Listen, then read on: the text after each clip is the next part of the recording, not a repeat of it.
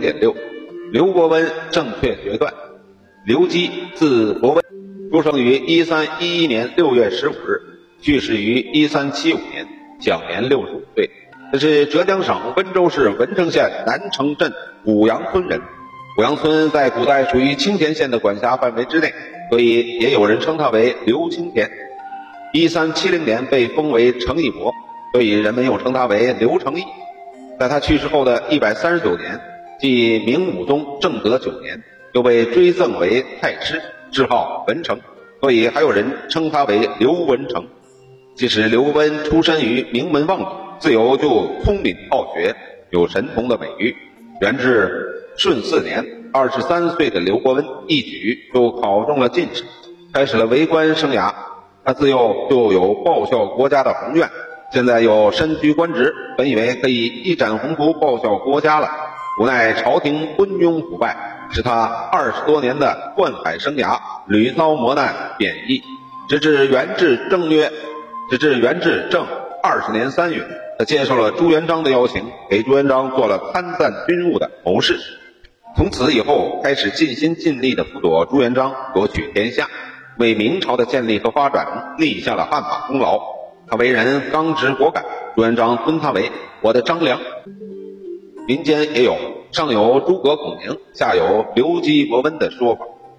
至正二十年五月，陈友谅夺取了南京外围的重镇太平，杀了朱元璋的养子朱文训和守城将领花云，然后他在太平立国，给自己封了一个皇帝的称号，然后调集水师，从江州向东进逼应天，对外宣称这一仗由张士诚配合，攻陷应天简直是指日可待。面对陈友谅的嚣张气焰，朱元璋一方很多人都感到了局势的紧张，有人主张出城决一死战，有人主张弃城转移，也有的人主张献城投降。众人议论纷纷，没有一个统一的答案。朱元璋一时也拿不定主意，就问站在一边默然不语的刘伯温。只见刘伯温没有丝毫犹豫，斩钉截铁的回答。先把主张投降的人和主张逃跑的人斩首，才能打败敌人，取得胜利。他还说，陈友谅劫持了幼主，自己称帝，一世骄横，一天都没有忘记金陵。现在气势汹汹的顺江东下，这是在向我们示威呀，逼迫我们退让。我们万万不能让他得逞，只能坚决的抵抗。为了给朱元璋以信心，他又分析说，常言道，后发制人。那张友亮虽然拥有众多的士兵、强悍的将领，现在他们是千里行军前来冒犯我们，既是疲惫的军队，又是失去正义的。我们只要后发制人，以逸待劳，等到敌人深入以后，我们用事先埋伏好的军队袭击他，一定要打败他。这一仗对我们来说关系非常重大，一定不能失败。刘伯温的这一番话，坚定了朱元璋抗敌的决心。后来，他采纳了刘伯温的计策，挑出骑兵，真的粉碎了陈友谅的进攻。朱元璋不仅取得了应天保卫战的胜利，还一鼓作气拿下了太平，巩固了金陵的根据地。这一仗发生在刘伯温投奔朱元璋后的两个月。这一仗充分显示了刘伯温卓越的军事才能。我说那边的陈友谅虽然退守到江西、湖北一带，但是。他和张士诚仍然是朱元璋主要敌人。为了扫平各路枭雄，取得中原的控制权，最终推翻元朝政权，建立新政权，朱元璋军中对于如何消灭这两个敌人是有不同的看法。多数将领主张先易后难，必先攻打张士诚。这一思想打动了朱元璋，但是刘伯温主张却恰恰相反。他劝朱元璋道。张士诚为人生性怯懦，没有多大的志向，力求自保，这种人不值得考虑。而陈友谅野心勃勃，实力也很雄厚，又占据了长江上游的天险，对我们威胁最大。如果先攻打张士诚，陈友谅定会乘虚进攻我们；可是如果先攻打陈友谅，张士诚则不一定会轻举妄动。所以应该先消灭陈友谅。陈友谅一灭，张士诚势力孤微，是存是亡，那就是我们说了算。这二人一旦被消灭了，我们就可以挥师北上，席卷中原了，这样大业就可告成了。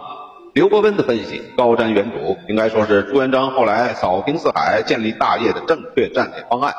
可幸的是，当时朱元璋就力排众议，采纳了刘伯温的计策，决定先攻打陈友谅，再攻打张士诚，这使他在全面胜利的道路上迈出了举足轻重的一步。至正二十一年，朱元璋亲自率领三军渡过长江，向西征讨陈友谅。最初攻打安庆没有胜利，刘伯温知道陈友谅将重兵都放在了安庆防守上，他的老巢江州一定空虚，就建议马上转去攻打江州。果然一举就把江州拿下了。陈友谅放弃江州，逃到了武昌。不久，陈友谅的部下江西行省宰相胡延瑞以保留部队为条件前来投降。朱元璋听从了刘伯温的劝告，接受胡延瑞的投降。接受胡延瑞的条件，胡延瑞投降以后，其他的守将也纷纷前来谈条件投降，整个江西很快就并入了朱元璋的势力范围之内。至正二十三年四月，陈友谅乘着朱元璋北上携小明王韩林儿、安丰被围困的机会，从武昌率领所有的军队前去围攻洪都，想夺回其重镇。洪都守将朱文正极力抵抗。双方相持了好几天。七月，朱元璋率领大军南下，和陈友谅在鄱阳湖上决战。刘伯温日夜陪伴在朱元璋的身边，参与了很多军机要事的决策。两军对战，双方均死伤惨重，血水染红了湖水。最后，双方在湖面上相持不下。这时，刘伯温又向朱元璋献计，建议他派重兵扼守住鄱阳湖四周的出口，以便围困陈友谅。没多久，陈友谅率领残余的部队想突围，打算从小港汉口处逃窜，结果中了朱元璋军队的埋伏，陈友谅战死了，剩余的军队立刻就溃散了。消灭了陈友谅的部队以后，朱元璋马不停蹄，立即挥师东进，去讨伐张士诚。至正二十七年九月，攻占了平角，张士诚战败后走投无路，最后自杀身亡。从这儿以后，长江中下游地区都划进了朱元璋势力范围。